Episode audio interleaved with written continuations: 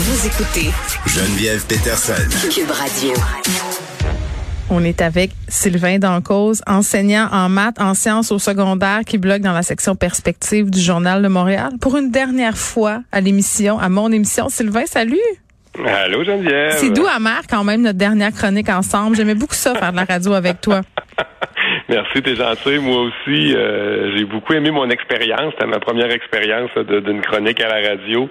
Fait que Avec tes étudiants, oui, et puis souvent tu chroniquais alors qu'ils étaient en classe. Puis moi, je trouvais ça important qu'on parle à des profs. C'est pour ça que j'avais décidé de te mettre en ondes, parce que pendant la pandémie, on a tellement parlé des ados, de l'école, de la façon dont c'était fait l'école, qu'est-ce qui marchait ou pas, l'école à distance. On s'est beaucoup inquiété pour eux aussi. Fait que d'avoir un accès direct à, à une classe, ça commence à se goupper aussi euh, pour les enseignants parce que c'était difficile aussi pour vous. Euh, je trouvais ça important, puis je continue de trouver ça important parce que je pense qu'on en conviendra, Sylvain, qu'il n'y a pas grand-chose de réglé dans notre système d'éducation.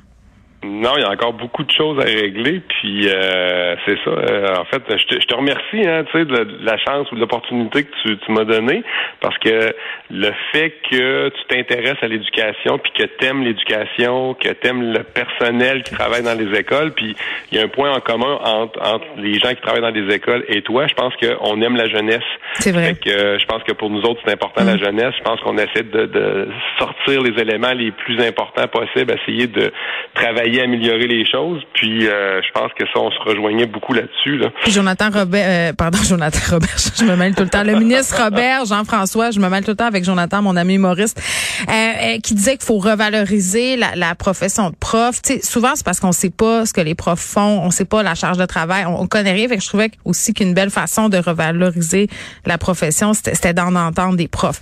Donc là, une semaine avant la fin des classes, euh, le 23, c'est terminé. Moi, à l'école de ma fille, ils ont mis une pédago cette journée-là. Je pense pas qu'il va y avoir grand monde. Euh, c'est quoi l'état d'esprit euh, des profs, des élèves aussi? Parce que Hier, j'étais dans une rencontre de parents pour l'école secondaire pour pour ma fille, la deuxième qui va rentrer au secondaire. Il y avait des élèves qui étaient là et, et pour vrai, je sais pas si c'est le retour de la pandémie et tout ça, mais c'était le bordel le plus total. C'était comme la fête.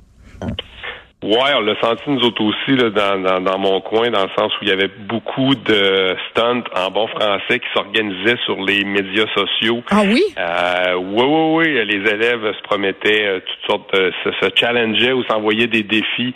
Euh, de, je t'en donne un, exemple, de rentrer le plus de monde possible dans le vestiaire ou euh, tu sais, euh, bon. Ouais, non. Il y en avait toutes sortes, là, tu sais, une bonne fin d'année avec un peu de brosse camarade. euh, bon, il n'y a rien de, de, de, dommageable qui est arrivé. Nous, on lançait nos livres. Tu vois tout ça encore? On, nous, la tradition, c'est on lançait nos livres puis on les sacrait dans les vidanges. Bon, bonjour la planète, là, mais souvent, c'est... Bon, moi, je faisais pas ça, je veux le dire. Je le faisais pas, je comprenais pas les gens qui faisaient ça, mais ça se faisait beaucoup. Ouais, non, je te dirais que de ce côté-là, c'est moins pire qu'avant. Je te dirais que le, savoir-vivre, c'est quand même amélioré avec le temps de ce côté-là. Donc, une fébrilité, des, des challenges qui s'amorcent. Euh, puis j'imagine que pour les profs aussi, c'est la fin d'une année quand même assez spéciale, une autre. Oui, oui, en fait, je pense que tu es toujours content de commencer, tu es toujours heureux quand la rentrée scolaire se fait. Mhm. C'est une autre forme de fébrilité, puis de, de, de, tu es content de rentrer au travail, puis quand ça finit, ben, je te dirais qu'on est un petit peu comme les élèves, tu sais, on, a besoin de notre notre congé, puis on est content que ça finisse. Ah, c'est comme une saison de radio finalement, c'est la même chose. En septembre, tu as hâte d'y retourner, puis quand tu termines, tu es, fatigué. C'est le temps que les vacances arrivent. Même affaire. Exactement, exactement. Toute, toute bonne chose a une fin puis le commencement, ben, tu es toujours plein d'énergie, plein d'entrain, puis c'est correct, puis tu gardes ça à un haut niveau pendant le plus longtemps possible. Euh, c'est sûr qu'une année est remplie de hauts et de bas, autant pour les, les profs que pour les élèves, mais il reste qu'on essaie d'avoir plus de hauts que de bas. Puis oui, quand l'année finit, moi je suis content. Là, je te dirais que les examens commencent, puis contrairement à mes collègues du primaire que je salue en passant, qui eux euh, travaillent jusqu'au 23 habituellement, c'est au secondaire, on est un peu plus choyé, je te dirais, parce que souvent il y a des semaines d'examen. Donc là, on a un horaire un, peu plus variable. Tu vois, moi cet après-midi, là, je vais corriger à la maison, euh, mais il y avait des élèves en examen ce matin. J'avais une surveillance de trois heures et quart, un gros examen de maths mm. du ministère.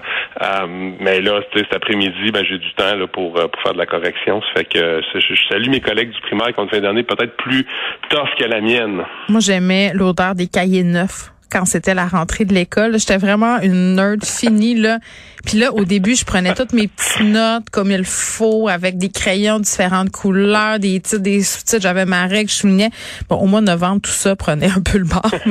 Mais, moi, j'aime l'école. Si je pouvais, euh, je pense que j'aurais passé toute ma vie à l'école. Tu voulais revenir, Sylvain, sur la lettre de Pauline Marois dans le Devoir. Ouais, rapidement, mais en fait, euh, c'est une lettre qui m'a plu, que j'ai bien aimé. Euh, ça fait longtemps qu'on n'avait pas entendu parler de Pauline Marois.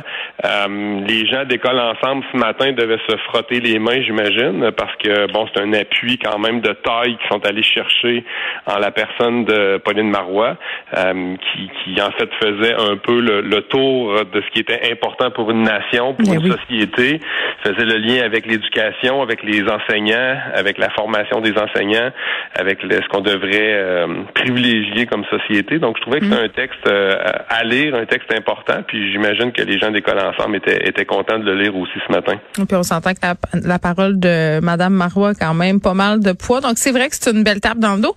Euh, Pardon, c'est drôle, je faisais allusion à la rencontre de parents d'hier, puis le sujet qu'on va aborder ensemble a été discuté et les gens avaient tellement pas de réponse. Euh, puis là, je plaide coupable, là, Sylvain, je te le dis tout de suite, c'est un sujet qu'on a abordé souvent, toi puis moi, les fameux programmes pédagogiques particuliers.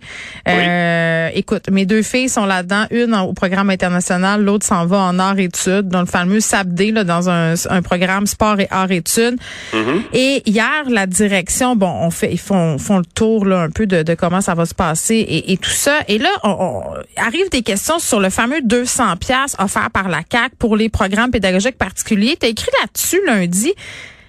En ce moment, les écoles ont aucune idée de, la façon dont cet argent-là va leur arriver, euh, comment euh, ça va pouvoir être redonné, est-ce que ça va être remboursé? C'est le flou le plus complet. Là. Ouais, ben la mesure a été annoncée, puis la mesure quand on lit le la vie ministérielle, en fait, ou en tout cas le, communiqué de presse euh, du ministère, c'est clair. Mais après ça, euh, comment ça va s'articuler sur le terrain, ça, pour le moment, c'est moins clair. Est-ce que les parents peuvent savoir ou doivent savoir, c'est qu'ils auront droit à un rabais jusqu'à 200 dollars. Donc, c'est pas automatiquement 200 ah, dollars. c'est comme quand tu achètes une voiture, il faut que tu lises euh, les petits caractères. ouais, si, mettons, ton enfant est dans un programme qui coûte 95 dollars, ben, tu auras le droit à un remboursement de 95 dollars. Mais si ton enfant est dans un programme à 500 dollars, ben là, tu pourras bénéficier du euh, retour qui est jusqu'à 200 dollars. Donc, dans le fond, ça te ferait 500 moins 200, il te resterait 300 dollars à payer là, pour ton enfant. Hey, wow, quelle, euh, quelle révolution. Est-ce que c'est une bonne mesure selon toi? Ben, c'est pas une mesure qui vient régler les problèmes vraiment, là, parce qu'on n'a pas ciblé en fonction du revenu familial. Tu sais, moi, j'ai un revenu, puis je me donne un exemple dans mon article, j'ai un revenu familial qui est, qui est très élevé, puis je l'ai dit dans l'article, c'est 185 000 de revenu familial.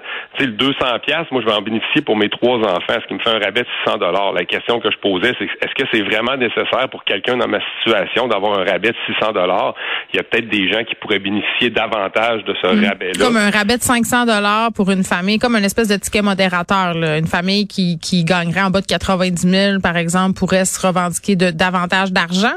Ben, je pense que oui. Moi, je pense qu'on aurait dû aller au prorata du revenu familial, premièrement.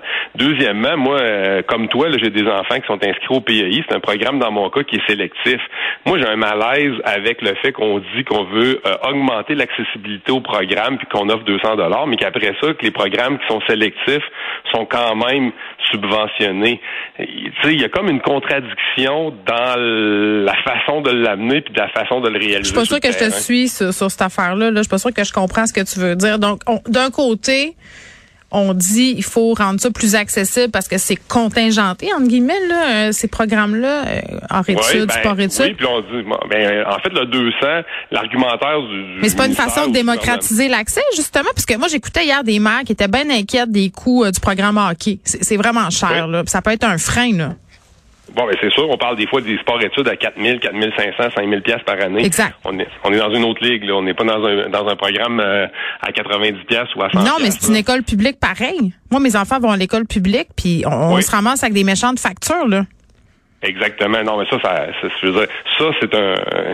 Là, faudrait voir aussi, parce que là, le sport études, on tombe dans un autre sujet, dans le sens où souvent, c'est les fédérations qui viennent charger. Exact. Euh, puis là, ben là, c'est pas le centre de service scolaire en tant que tel ah, mais attends, je, je, là, je, je, vais te contredire un peu. Là. On repart sur, oui, il y a des fédérations, mais on repart sur le hockey. C'est géré par l'école, le hockey. Là. Donc, ça se fait à l'école, euh, ce qui se passe. Euh, tout, fait que c'est l'école qui charge. Mais, mais, mais c'est vrai que cette facture-là peut être élevée, tout, tout programme confondu. Là, là je donnais l'exemple du sport-études.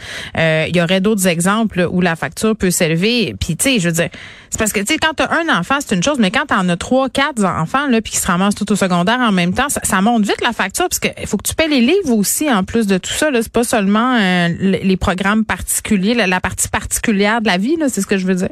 Eh ben tout à fait. Puis, là, ben là, on, a eu une abstention de, de voyages depuis quelques années, là, depuis la COVID. Mais tu sais, il reste. les voyages sont repartis, je le sais. Les voyages sont repartis dans, dans les écoles. Faut, faut voir vraiment, il falloir que j'aille au passeport. les voyages, les activités éducatives, bon, c'est sûr qu'il y a des, subventions du ministère, mais il reste que souvent, on a à redéplier de l'argent pendant l'année, que ce soit pour un voyage ou que ce soit pour des activités qui sont facultatives. Mais là, ben, tu veux que ton enfant participe aux activités X, Y, Z.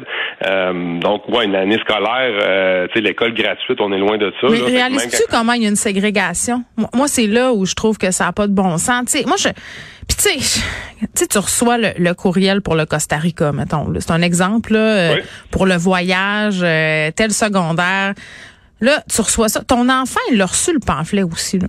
On s'entend-tu? Mhm. Lui, il veut y aller. là.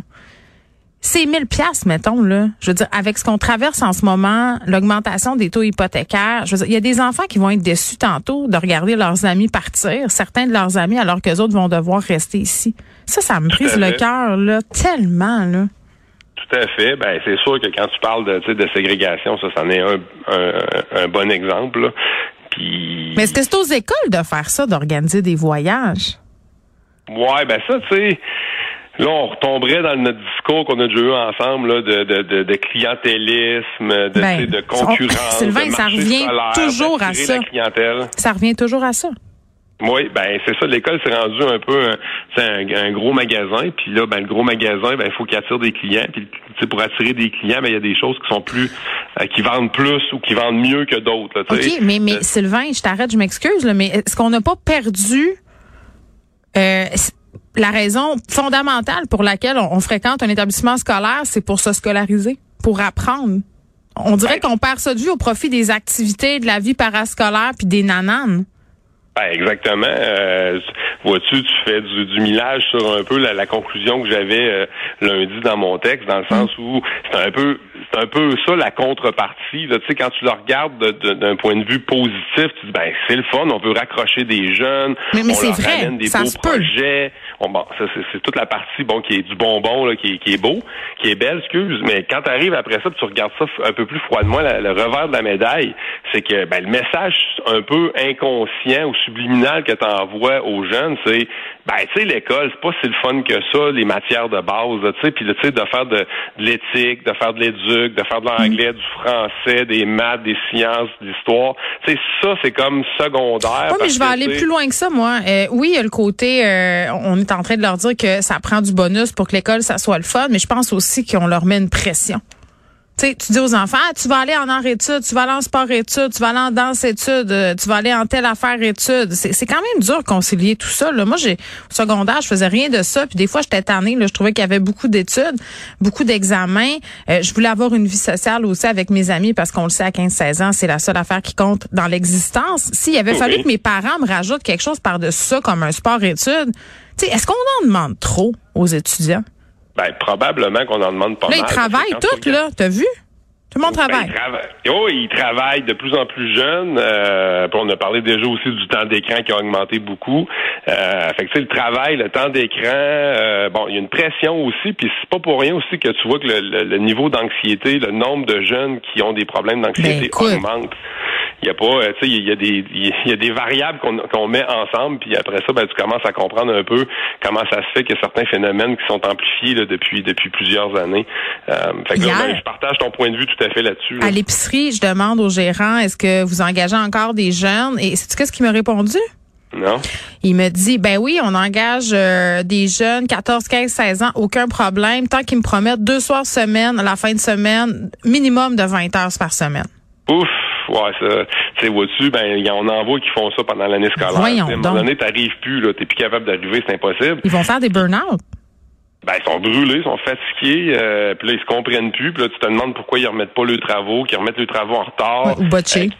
Ben, ils sont, sont, sont dépassés par les événements, sont un peu jeunes pour faire une gestion d'horaire de- du style d'un professionnel. De J'ai 40 39 là. ans, puis j'ai j'ai de la misère. Des fois, je respire vite dans mon auto d'un petit sac en papier brun, puis je me dis pourquoi je m'impose ça? Tu sais, ils ont Exact, 15 ans. Exact. Puis l'autre, ben, ils vivent un peu ce genre de stress-là à un âge où tu n'es pas capable de gérer ça nécessairement. Donc, tu n'as pas les outils Ben pour non. le gérer. Fait qu'à ce moment-là, ben, il y a des impacts, puis des impacts qui sont pas toujours positifs. Là, oui, ça peut être bien de travailler pour te responsabiliser. Pour, bon, on pourrait faire la liste des éléments intéressants de quelqu'un qui travaille. Mais tu sais, si tu travailles, je sais pas, moi, deux, un soir par semaine, ou tu sais, bon, quelque chose Ouais. de raisonnable. mais Peuvent-tu vivre leur on vie d'ado? Pardon? Est-ce qu'ils peuvent vivre leur vie d'ado? Tu sais, le Ben. moment où tu penses pas à payer des billes, c'est le meilleur moment. Là. On radote, on a l'air des vieux mongols quand on dit ça.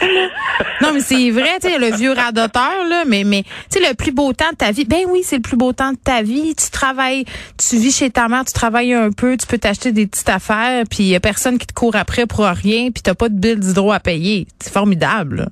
Ben, c'est sûr que moi, c'est des années que j'ai bien aimé, je te dirais. Là, puis- T'es resté là, toi, tu leur enseignes. OK. Ben, mais écoute, il faut se laisser. Sylvain, ça a été vraiment un plaisir euh, de faire de la radio avec toi. J'espère qu'on va t'entendre encore.